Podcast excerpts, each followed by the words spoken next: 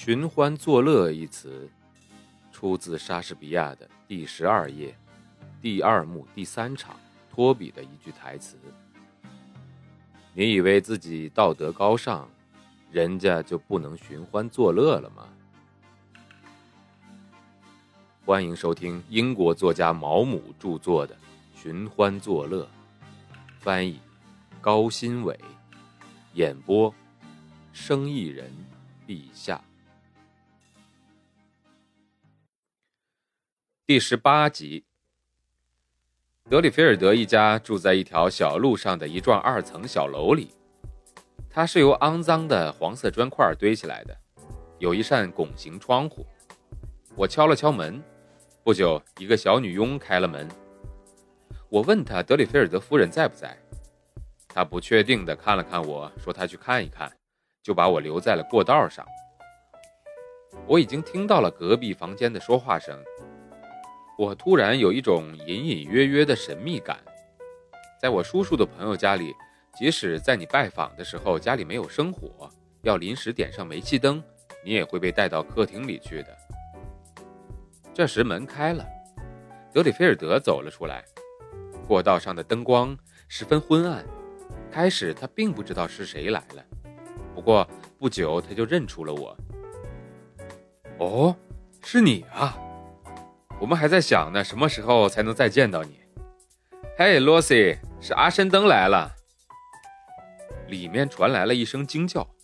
很快，德里菲尔德夫人就已经来到了过道，和我握起手来。进来，快进来，把你的外套脱掉。天气太差了，对吗？你肯定冻坏了吧？他帮我脱掉了外套，拿走了我的围巾，从我手中夺过帽子，把我拉进了屋里。屋里面很热，不太通气，房间也很小，但是放了很多家具，壁炉里的火在闪烁着。他们这里有煤气灯，牧师公馆没有的。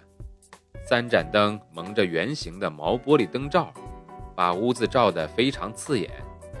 空气很差，弥漫着烟草味儿。最开始，由于被这热情洋溢的欢迎阵仗搞得有些眩晕和惊愕。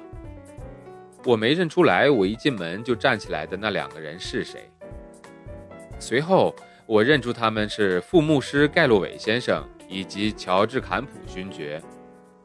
我觉得副牧师跟我握手的时候有些不自然。啊，你好吗？啊，我来这儿是想把这个德里菲尔德借给我的书还给他。德里菲尔德夫人很好心的邀请我留下来喝茶。我没有真正看到。但是却感觉到德里菲尔德用一种嘲弄的眼神看向盖洛韦先生。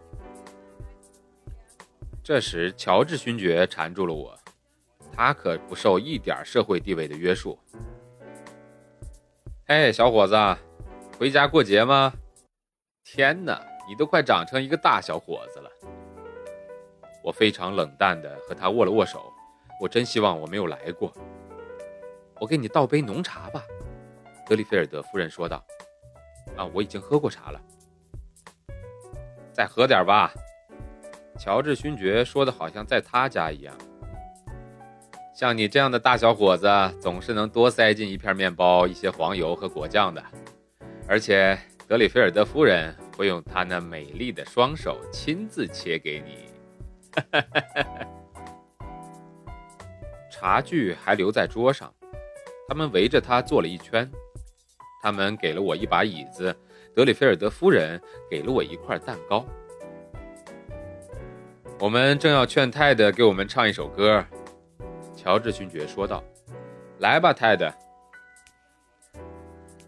唱那首《永远跟着兵哥哥》怎么样？”德里菲尔德夫人说：“我挺喜欢那首歌的。”不要唱，我们拿它当托吧。你们要是不介意的话。我两首都唱吧，德里菲尔德说道。他拿起放在小钢琴上的班卓琴，调了调音，就开始唱了。他有着很浑厚的男中音。我习惯于听别人唱歌。当我叔叔家有茶话会的时候，或者我去上校或者医生家参加他们的聚会的时候，人们总是带上他们的乐器，他们会把乐器放在外厅，以免让人觉得他们有意让别人邀请他们演奏或者唱歌。但当喝过茶，女主人总是会问他们是不是带了乐器。他们害羞地承认他们带了。如果是在我叔叔家的话，我就会被派去拿乐器。有时候，某个年轻女士会说她已经不再演奏了，并且没有带乐器。这个时候，她母亲就会插话说她带了。但是他们唱的都不是那种滑稽的歌曲，他们会唱。《阿拉伯半岛之歌》或者《晚安，亲爱的》或者《我心中的女王》这种歌曲。有一次，在市政厅的年度音乐会上，布店老板史密森唱了一首滑稽歌曲。尽管坐在大厅后边的人使劲地鼓了掌，但贵族们却并不觉得好笑。也许是不好笑。不管怎样，在第二次音乐会之前，他被要求更加注意选什么歌。德里菲尔德接着唱的第二首歌曲中有一段合唱，副牧师和乔治爵士就随意的加入了。当歌曲结束的时候，我摆出最适合的态度，转向德里菲尔德夫人：“你不唱吗？”我问道。“，我喜欢唱，但是总是破坏气氛，所以泰德不鼓励我唱歌。”德里菲尔德放下他的班卓琴，点上了烟斗。你之前写的那本书怎么样了，Ted？乔治勋爵热情地问。哦，还行吧，我还在写着呢。我说老兄啊，你为什么不安定下来，换个受人尊敬的事儿做做呢？我会在我的办公室给你安排个工作，你看怎么样？不用了，我现在挺好的。你就让他这么着吧，乔治。德里菲尔德夫人说。他喜欢写作，而且要我说，只要写作能让他开心，他为什么不能写呢？呃，那好吧，我不会假装知道写作是怎么一回事了。乔治·坎普准备开始往下说，那就别说写作的事儿了。德里菲尔德打断了他。这个时候，盖洛韦先生插话了：“我倒是觉得你写的《美好的港湾》很不错。”我不管那些评论家是怎么说的。哎呀，好了好了，我们不要再谈写作的事儿了。”德里菲尔德夫人说道。“太太，你给我们再唱一首歌吧。”“呃，我得走了。”副牧师说道。然后他转向我：“我们可以一起走。哎，你这儿有没有什么书可以借我看看，德里菲尔德？”德里菲尔德指着角落里桌上的一堆新书说：“你随便挑一本吧。”天哪，这么多书啊！我说着，带着渴望看着那些书。哦，那些都是垃圾，都是寄过来想让我写书评的。那你要怎么处理他们呢？我准备把他们带到泰肯伯里去，然后卖掉，卖的钱还可以用来买肉呢。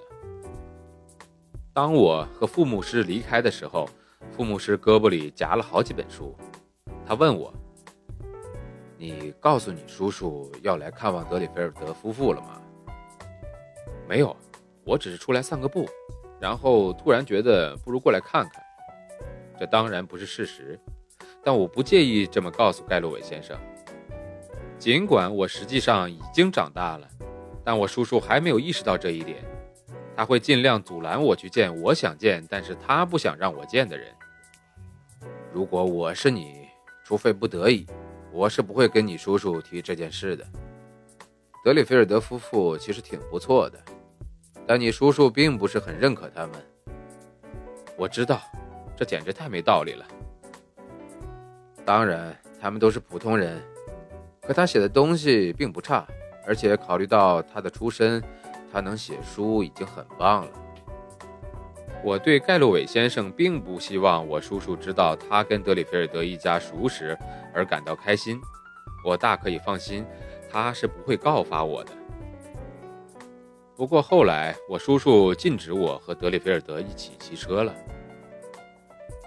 那是因为在我上学的时候，叔叔去图书馆借了一本德里菲尔德写的书，想看看他到底写的如何。他读了第一章就把书还了回去，还给图书馆管理员写了一封措辞很严厉的信。后来我叔叔非常高兴，因为他听说图书馆不再出借这本书了。他还说，如果这本书是他自己写的，他会把它扔到厨房的炉子里烧掉。黑马厩的其他人提出了类似的观点。这里的医生就说过：“我对他的书还挺感兴趣，是因为他写的背景就是我们这个地方，而且我从书中认出了一些人。但是我不能说我喜欢这本书。我认为他说的那些人并没有这么粗俗。”我们都知道世界上有粗俗、恶劣和堕落的人，但我不知道写他们有什么意义。就连我的婶婶都觉得德里菲尔德的品味有问题。她也非常高兴现在天气不好，这样的话我就不能跟德里菲尔德一起骑车了。她也觉得他们一家不是我应该交往的人。本章节演播完了，欢迎订阅。